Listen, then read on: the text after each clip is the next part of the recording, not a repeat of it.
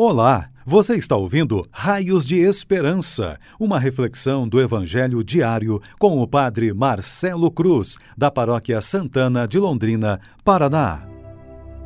Queridos irmãos e irmãs, hoje, terça-feira, vamos ouvir e refletir sobre o Evangelho de Mateus, capítulo 21, versículos de 28 a 32 o Senhor esteja convosco, Ele está no meio de nós. Proclamação do Evangelho de Jesus Cristo, segundo Mateus. Glória a vós, Senhor. Naquele tempo, disse Jesus aos chefes dos sacerdotes e aos anciãos do povo: Que vos parece? Um homem tinha dois filhos. Dirigindo-se ao primeiro, ele disse: Filho, vai trabalhar hoje na vinha. O filho respondeu: Não quero, mas depois mudou de opinião e foi. O pai dirigiu-se ao outro filho e disse a mesma coisa. Este respondeu: Sim, senhor, eu vou, mas não foi. Qual dos dois fez a vontade do pai? Os sumos sacerdotes e os anciãos do povo responderam: o primeiro. Então Jesus lhes disse: Em verdade vos digo que os publicanos e as prostitutas vos precedem no reino de Deus, porque João veio até vós num caminho de justiça, e vós não acreditastes nele. Ao contrário, os publicanos e as prostitutas creram nele. Vós, porém, mesmo vendo isso, não vos arrependestes para crer nele. Palavra da salvação. Glória a vós, Senhor.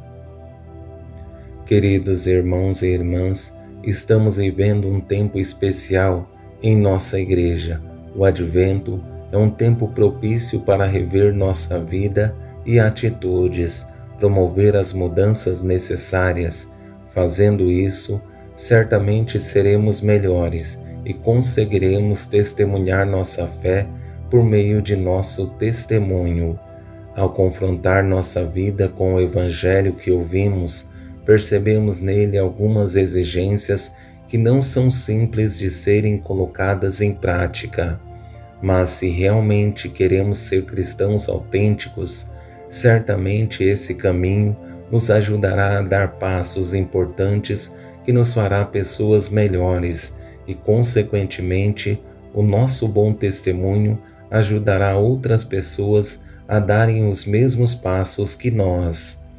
Tendo em vista que, para viver a fé, precisamos nos comprometer com Deus, que nos chama à responsabilidade, vou conduzir nossa reflexão apoiado em três momentos que nos ajudarão a ser nesse mundo raios de esperança. No primeiro, a comparação que Jesus faz acompanhada de um questionamento. No segundo, a resposta dirigida a Jesus que o leva à conclusão. E no terceiro, Jesus revela a realidade que está diante dos seus olhos.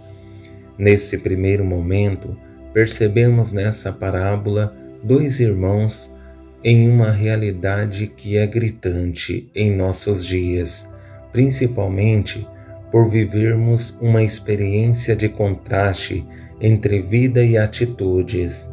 Nem sempre queremos dar passos, por isso Jesus faz esse questionamento na tentativa de iluminar a consciência dos sumos sacerdotes e dos anciãos. Que vos parece? Um homem tinha dois filhos. Dirigindo-se ao primeiro, ele disse: Filho, vai trabalhar hoje na vinha.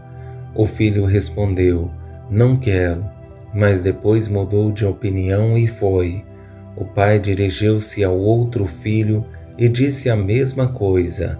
Este respondeu: Sim, senhor, eu vou. Mas não foi. Qual dos dois fez a vontade do pai? É evidente que essas duas perguntas têm por finalidade promover um questionamento da própria vida para perceber o caminho que estão fazendo e promover as mudanças que são necessárias para que de fato consigam entender o papel deles na sociedade. Diante de uma pergunta provocadora e a resposta sensata dos sumos sacerdotes e anciãos, percebemos uma das conclusões mais tristes de Jesus, porque percebe que não existe disposição para a mudança de vida. Estão inflados de orgulho e vaidades que se acham superiores aos outros. Por isso, as palavras que Jesus diz depois da resposta deles se tornam duras críticas. Os sumos sacerdotes e os anciãos do povo responderam: O primeiro.